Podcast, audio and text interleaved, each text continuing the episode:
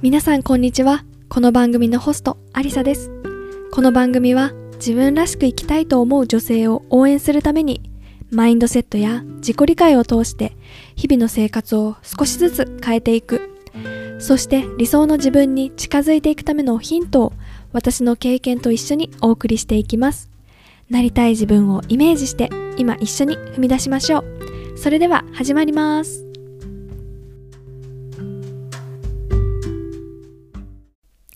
皆さんこんにちは。アリサです。いかがお過ごしでしょうか？1月3週目入りましたね。もう1月あっという間じゃないですか？こう新年明けましておめでとうございます。っていうところから始まって今年はあんなことやるぞこんなことやるぞって言いながらねなかなかこうあの状況もねあの世界の社会の状況もねあのまるっきり明るくなるっていうわけでもなくまあちょっとずつちょっとずつまあウィズコロナっていう感じでね今年も少しずつ進んでいくのかなっていうふうに思います。あとね1週間したら1月が終わるわけで2022年の12分の1が終わるということで本当にねこう時の流れの速さに驚いています。かつねこうまあそれいうだからこそ一日一日を大切にして自分のこう生活をね充実させていくことが本当に大切だなっていうのを改めて気づいてこうね感じたので今日はこのまあ、エピソードの前にお話ししようかなっていうふうに思いました。でちょうどね昨日は満月だったんですかね。こう1月2022年入ってから初めてだったんですかね。ちょっとわかんないんですけどこう私のね、あのー、住んでいるフラットからも空を見上げてあの本当にねあのすごい綺麗な月が見えてで日本でもね満月だって言ってる人のねあのインスタの投稿だとかを見たりしてあなんかやっぱり世界はつながってるんだなっていうところにねホッとしたりとか。でこう冬の星座オリオン座ってあるじゃないですか。もう小学生の時になんか習って覚えてますけどなんとか一等星のなんちゃらなんちゃらっていうのがありますよね。でまさに冬の星座でこう私会社員時代日本でね会社員であの働いてた時この1月2月っていうのはものすごく忙しくて、まあ、夜10時とか11時まで働いてたんですよね。なのでこう帰り道こう会社から家まで歩いている時にあの空をね見上げてあ星空があるななんてことを眺めていたことを思い出します、まあ、それもね同じ星座がこのイギリスのね私が今住んでいるところの空にもあってあなんか変わっているようで変わっていない部分がある。つながっているようでつながってつながっている部分がねあの大きいんだなと思ってね。そのなんか宇宙のねところにもなんか感じたりとかしてね。こうちょっとねセンチメンタルな気分になっておりました。あの至って私は元気なんですけどこうね何かをきっかけにこう過去の自分を振り返ったりするとね当時は本当に目の前にことにこう一生懸命であのこれが乗り越えたらどうなるんだろうっていうそういう視点は持っててなかったんですけど今ねこうして振り返ってみるとあそういう経験があったから今の自分があるんだなってそんな風に思えるようになりました。そんなねこう冬の星座だったり月だったりそんなところから自分を振り返ったりしています。皆さんはねどんな日々をお過ごしでしょうか？本当にね寒くなってきていますね。あの最近ねイギリスロンドンはあの珍しく毎日のように晴れていてあのなんとね私の部屋すごい南向きなので暑くて T シャツで過ごした日なんていうのもありました。まあちょっと寒かったですけど、まあ、なんかねやっぱ太陽の力ってすごく絶大であの日の光を浴びるだけで本当にエネルギーが湧いてくるというか、まあ、私もすごい元気になってで一緒に暮らしているねフラットメイトともすごい晴れてるよ家にいるのもったいないよって言って私はあの在宅で勤務だったんですけど彼女はね家にいるなんてもったいないからちょっと外行ってくるわって言ってねあのウォーキングに出かけたりとかねそんなあの太陽のね恵みを一身に受けようとしている日々でございます。ぜひね日本の皆さんもあの世界の皆さんもあの体調をね崩しやすい時期かと思いますがお体に気をつけてますますね充実した日々を送っていきましょうということであのちょっと前置き長くなったんですがその前にあの今日本題に入る前にねあの嬉しいお知らせが2つあります。まず1つ目は前回のエピソードでもお話しさせていただきましたドリームスクワット2022がまさに現在開催中です。あの16日日本時間1月16日日曜日からスタートしたこのイベントです。で約40名のね素敵なゲストの方が毎日自分のそれぞれのねストーリーをお話しされています。で私も第1日目にとあのビデオで参加させていただいてあの憧れを現実へということで前の働いた会社員からそしてコロナ禍にねイギリスに飛び込んできた私の過去から今現在のストーリーをお話しました、まあ、どんなところにね苦しんでつまずいてでもそれでも諦めずにここまで来たかっていうところ。それがその経験が皆さんに伝えられることがあるんじゃないかなっていうことを思ったのでお話ししています。是非ねあの私の本当のリアルなストーリーをお話ししているので聞いていただけたらなと思います。そしてねあの他の方他の方のねストーリーも本当にね胸が熱くなるものばかりで私もいろんな方のねストーリーを拝見してるんですけれどもあの本当にね胸が熱くなるというかもう涙が出てきたりねもうフル魂が震えるようなエピソードもたくさんあって、本当にね、毎日忙しいです。本当にね、必死に追いかけながら見ているっていう状況です。で、まだね、あの、かあの23日まで、日曜日まで、あの、毎日日替わりでね、ゲストの方が登壇されますので、ぜひね、まだ参加されてないっていう方はね、あの、参加してください。で、あの、ライブで、あの、開催しているものもありますし、あの、リプレイでね、あの、後から追いかけてビデオを見ることもできますので、ぜひね、あの、そのビデオを見た感想やね、コメントなどをね、そこのビデオのに残していただけたらね、あの、ゲストの皆さんもね、お返ししてくれると思うので、ぜひ、あの、参加してください。で、あの、ドリームスカート2022の参加については、あの、専用の Facebook グループがあります。なので、その Facebook グループのリンクをゲットするために登録が必要になるので、このポッドキャストのエピソードの概要欄に、あの、リンクがありますので、ぜひそこからサインアップしてください。ということで、そしてもう一つはですね、私の方で、あの、ミートアップ、オンラインミートアップを開催します。えー、自分の夢に向かって一歩踏み出す、そんな仲間たちと出会うためのミートアップを私が主催して開催しようと思います。で、日時はですね、1月の29日土曜日、日本時間夜の8時から開催します。で、まあ、このね、あの、ミートアップをやろうと思ったきっかけというのがですね、あの、私自身、過去にこうイギリスにね、イギリスというか海外にずっと住みたいっていう夢、目標持ってたんですけど、なかなか踏み出すまでに、あの、時間がかかりました。何年という時間がかかりました。で、2022年入って、こう、今年こそね、実現させたい夢や目標があるっていう人、たくさんいらっしゃると思います。もっと自分のことをね、好きになりたいとか、今の生活をよりね、充実させたものにしたい。まあ、そんな風に思ってるんだけれども、何をしたらいいかわからない人って結構多いかなっていう風に思うんです。というのは、私自身がそうだったからなんですよね。で、こう、やりたかったことずっとやりたかったことを実現したいって思ってるんだけれどもでも心のどこかでこう毎日ね忙しくて考えるね時間もエネルギーもないし何から始めたらいいかそもそもわからないしまあそれよりも自分にね本当にそれができるのかわからない不安になっちゃう。そんな風にねあの心のね声が聞こえて結局ねこう何もしないまま時間が過ぎてしまって、また2022年が終わってしまうっていうのがね、すごく寂しいなっていうふうに思うんですよ。で、ちょっと私、厳しいこと言うんですけど、何かをね、変えない限り同じ結果しか生まれないんですよね。何もしないっていう行動をとると、もう何も変わらない、現状のまま。ということで、こう、自分が本当にやりたいことに、こう、何かのね、魔法でいきなりポンっていくえるわけではなくってやっぱりそれを達成されるためには何かしらのアクションをね起こす必要があるんですよねでじゃあ何から変えたらいいのっていうところなんですけどまず私が思うのはこう自分のね本当にやりたいことその思いどういうふうにそんな気持ちがで湧き上がってくるのかっていうそこの思いに向き合うことが必要なんじゃないかなっていうふうに思ってるんですね。でもこうなかなかねこう毎日忙しいじゃないですか。朝起きてこうご飯食べて会社行ったりお子さんいる方はお子さんのねお世話したりで会社行ったら会社で仕事を一生懸命やらないといけないし帰ってきたらご飯作って食べてお風呂入って寝るってもうそんなところにはもうエネルギーはないって。そんな感じで過ごしてたんですよね私自身も。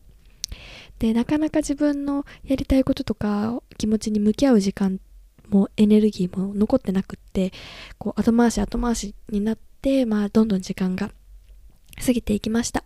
だからこそこう自分のね本当の思いに向き合う何かのきっかけっていうのが必要かなと思ってそのきっかけになれればなと思って今回このミートアップを開催します。で自分だけだとねなかなか自分の本当の気持ちに向き合うってことってわざわざね作るのって大変なんですけど、まあ、今回ねここのミートアップに参加するぞっていうことでねじゃあ自分のどんな気持ちがあるんだろうっていうのをね向き合ってもらってでそこをねあの向き合うだけじゃなくて自分の口に出す声に出すことであのよりねそれが実現に向かって歩み出していくかなっていうふうに思っているのでそこをあの目的にねミートアップを開催しようと思っています。でさらにですねこう自分一人だとなかなかこう進めないと思うんです。こうその日はねやる気になるけれどももう次の日には忘れてしまってもう1週間後にはもう何も覚えてないっていう風になるかもしれないんですけど、まあ、こうしてミートアップで自分以外の他の人他の人も自分の目標夢に向かって進んでるってどんな目標がねあるのかをねそれぞれがシェアすることであの、お互いを高め合ってね、勇気が出たり、苦しくても辛くても一人じゃないって、大丈夫って思える、そんなね、きっかけになるかなっていうふうに思っています。でね、参加するとき、参加したいな、どうしようかなっていうふうに思うかもしれないですけど、最初のね、こう、一歩踏み出すときって誰でも、こう、本当に勇気がいるかも、いると思うんです。でも、その最初の一歩を踏み出さない限り、ずっとね、同じところにいることになります。なのでね、少しでも興味があるなっていうふうに思ったら、ぜひね、あの、このミートアップに参加して、あの、自分のね、思いを口に出して実現させるためのね、第一歩歩んでほしいなっていうふうに思います。で、このね、ミートアップはあのオンラインで開催します。私もね、今イギリスにいるので、日本の方とね、直接お会いするのが難しいので、あのオンラインで参加、あのオンラインで開催しますので、世界中どこからでも参加できます。で、あの、日本時間の1月の29日の土曜日夜の8時、20時から開催しますので、あの、ご都合つけてあの、いただける方はぜひご参加ください。で、参加者の専用のね、ズームのリンクをお送りしますので、あの、参加の登録のリンクからサインアップしてください。で、その参加のリンクは、あの、このポッドキャストのエピソードの概要欄にリンクがありますので、ぜひそこから、あの、登録、メールアドレスをね、登録していただければ、メールを送りさせていただきます。で、何かこう、わからないこと、まあ、そこで、あの、そこのね、何を話すかとかね、そういう詳細についてはメールでね、お送りしますので、あの、確認してください。で、まあ、当日はですねこう参加者の皆さんにあの自分のやりたいことあのこれ今年どんな風にしたいかっていうところ思いをね話してもらうことをメインにまあ、私自身もどんなことをしたいかとかねそこをねみんなで一緒にお話ししながらあのみんなでね全員でこうエンパワーメントするっていう感じで楽しい時間を過ごしたいなっていうふうに思っています。もう絶対にねこうエネルギーが満ち溢れる時間に間違いないので是非興味ある方ご参加ください。何かわからないことがありましたら私のインスタグラムの DM にメッセージいただければと思います。ということで前置きが少し長くなりましたが素敵なねお知らせがたくさんあったので皆さんにねぜひシェアをと思ってお知らせさせていただきました。ここからね本題に入っていきたいと思います。今日お話しすることはこう気が利くっていう自分を無駄遣いしないことをテーマにお話ししたいと思います。まあ私自身ね気が利きすぎて辛いかったっていう過去があるんですね。こう自分の性格としてなんかこう気がね聞いちゃうっていう感じ、まあ、一般的に気が利く人ってすごいいいイメージを持ってもらってることって多いと思うんですよ。あの気が利くっていうこう、ね、よくねああこう気が利くねとかってこう褒め言葉で使うことっていう風に多いと思うんですけどあの私自身も結構ね気が利くねっていうのはよく言われます。会社でも友人でもいろんなとこから言われます。でも気が利くってことってすごい実は疲れることなんですよね。これ同じこう気が利く人の界隈ではすごく分かってもらえると思うんですけどあの気が利くっでつまりこう他の人周りの人の言動とかを見てこうその人がどういうふうに感じてるかとか思っているかっていうのを想像してそれに沿ってこうあのそれの期待に沿った行動を私がするっていう感じなんですよ。つまりこう自分以外の他の人に気を使って行動をしているっていうところになるんですね。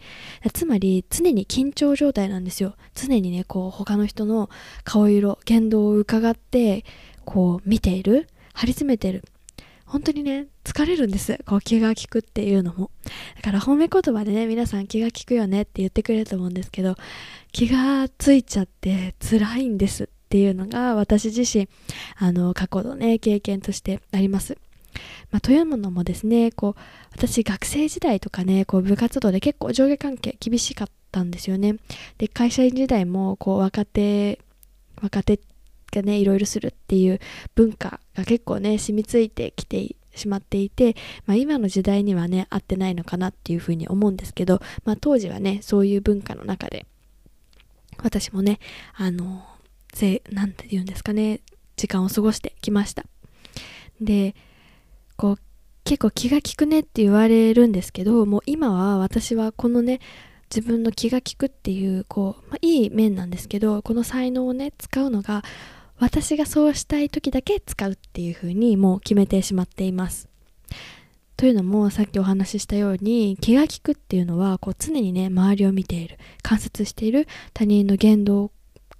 感情をねこう常に敏感にこう感じ取っているっていうこうセンサーをね使っているような感じなんですよ。ですごくそれは非常にエネルギーを使うことであの自分ではない他の人の言動をウォッチしているって本当にねしんどいことなんですよね。でもうねあの昔の話ですけど私が働いてた会社っていうのはやっぱりねこ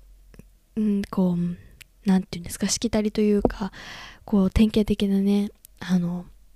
日本社会の会社って感じだったのであの当時ね若手だった私は若手社員はこうお酒をねオーダーしたりお酌したりね先輩とか上司のねグラスが空いてないかとかねもう随一チェックっていう感じでねもう飽きそうになったらすぐオーダーみたいなねこう店員さん探してうわーみたいなことをやってました。まあねまあ、それが美徳とされていた当時だったんで私も一生懸命やってたんですけど、まあ、それもね気使いますし話もね入ってこないんですよ。もう話してる内容が全然頭に入ってこないぐらいグラス開かない開いてるかな大丈夫かなみたいなオーダーちゃんと来るかなみたいなねあのすごいね気にしてやってました。でもそれって私にはとってなんか気がついちゃうんでなんか楽しくないんですよね。こう本当はその会話とかをねもう少し楽しんでもいいのかなっていうふうに思うんですけど本当にね仕事並みにあの気を張って疲れることでした。で疲れるってことに気づいてからもうそれもうやめちゃえばいいんじゃないかなっていうのをね私自身思ったんですよ。まあそれになっそういうふうに思ったのもこう適応障害になったことがきっかけです。まあ、頑張りすぎてこう自分がこうすべきとかああすべきとかっていうのを凝り固まった考えがすごいこう自分を苦しめたっていうのでそれが原因で適応障害になったっていうふうに自分ではこうあの原因として思っていたのであもうそういうふうに無理やり自分を若手だからこうすべきっていう考えに当てはめるのをやめようっていうふうに思ったんですよ。私じゃなくても他の人もやれるよって思ったんですよ。でもちろんねあの気が利かないって思われるかもしれないっていうリスクもありますよ。でも気が利く利かないとかをあのまあね会社の人、まあ、仕事上の付き合いの人だけ仕事上での付き合いの人になんかどう思われるかっていうのはそれより私自身がどうしたいかっていうのを優先してもいいのかなっていうふうに思うようになりました。そうやってこうある意味吹っ切れたというかもう他の人に気が利かないやつって思われてもいいから自分をあの守ろうっていうふうに思ったんですよ。でこれ同じように気が利きすぎて困ってる人ってたくさん多いんじゃないいるんじゃないかなと思って今日このお話ししようと思ったんですよね。気が利くねって言われてるその後ろには気が利きすぎちゃってなんかもう余計なことがもう全部見えちゃう。ああの人のグラス空いてるけど大丈夫かな？みたいなね。こうそんな全部が気になっちゃう。気づいちゃう。気がつかなかったらどれだけ幸せなんだろうっていうね、まあ、そういう人も実際にいるじゃないですか。こう気が利く派からすると気がつかないのってある意味幸せだよなとかって思ったりするんですけど。まあねそれぞれこう生まれ持った性格才能あのギフトなので、まあ、そこを比べてもしょうがないんですけど、まあ、私はねそのこう生まれ持った私の気が利くっていうギフトをあの自分がね使いたいところだけに使おうっていうふうに自分なりに基準を決めました。というのはこうねあの私の大切な人家族だったり友人だったりこう一緒にいて過ごして楽しい時間を送りたい。その人を喜ばせたいって心からそういうふうに思う人に対しては自分の持っているギフト気が利くっていうねその自分の持っている一つの才能をふんだんに使ってその人たちを喜ばせるために何があのしたらね幸せになってくれるかなとか喜んでくれるかなっていう風にそういうのをね考えるのはあの私にとってもすごく幸せなんですよ。自分が大切に思っている人が喜んでくれたりしている姿を見てそれが自分の喜びになるっていうのが私の性格なのでそれに使うのはあのもう本当に OK 花丸って感じなんですけどそれ以外こう別にここで使わなくてもいいかなっていうものに時に関しては別に気が利くっていう自分を無理やりこう引っ張り出さなくてももう気づかないふりしてもいいかなっていうふうに思ってこう振り切っちゃいました。だから本当にねあのもう気づいてるんですけど別の人もやるよねとかって思ってねこう気が利きすぎちゃうのも本当にエネルギー使うし疲れるんですよ。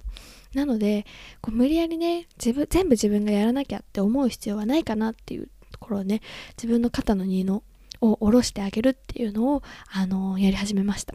そしたらねすごい気が楽になってあの全部自分がやらなきゃとかねあの気が利かないやつって思われたらどうしようとかねそういう考えを捨て去ったら自分の本当にあの大切に思っている人にだけ自分のギフトを使えるから本当にねあの私自身すごく楽になりました。なのでこう気が利きすぎちゃって辛い人？気が利くってよく言われるんだけどあの実はねあの本当に使いたくない場面でも使っちゃってる。使わなきゃいけないってこう思い込んでる人に向けて今日はねこのエピソードを届けたいなというふうに思いました。あの気が利くことはねあの決して悪いことじゃないんですけど使いすぎてこう自分のねエネルギーとかあのなんだろうな精神的に疲れてしまうってことはあの結局一番大切なのは自分なので相手のために尽くしすぎて自分がこうもう何もできない状態になってしまうっていうのは本当にもったいないことなのでそこまで自分を追い込めるんじゃなくて最初自分ファースト自分を大切にしてあげてその上で自分が大切に思っている人を喜ばせるその喜んでる顔を見て自分が嬉しくなるそういうところにだけ使うっていうのを自分なりの基準を持つっていうのが大切なのかなというふうに思って今日はお話ししてみました。きっとねこのエピソードを聞いてくださっている方の多くがねすごく優しくて気が利くくあの素敵なね方ばかりだと思うんですよ。なので気が利きすぎちゃってこうなんか疲れるんだよなとかね。なんで私ばっかりこういう風になるんだろうとかね。そういう風に思っている人に向けて是非ね自分なりの基準を持って使うところ使わなくていいところっていうのを決めてしまうっていうのが一つあの自分をねあの心をね楽にするポイントかなというふうに思ったので今日はお話ししてみました。ということでね今日はね聞きが気が利きすぎてつらかった私の経験から今現在苦しんでいる方の参考になればなというふうにお話をしてみました。でぜひね冒頭にお話ししたドリームスクワット2022のあのリプレイでも参加できますのでこちらあの参加リンク貼ってあります。そして1月の29日の夜8時日本時間ですね。これは私のミートアップを開催します。自分の夢に向かって一歩踏み出す。そんな仲間たちと出会うためのミートアップです。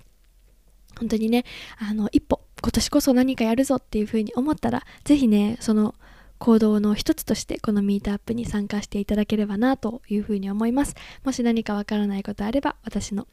あのインスタグラムの DM にメッセージいただければと思います。参加の方法は、えー、この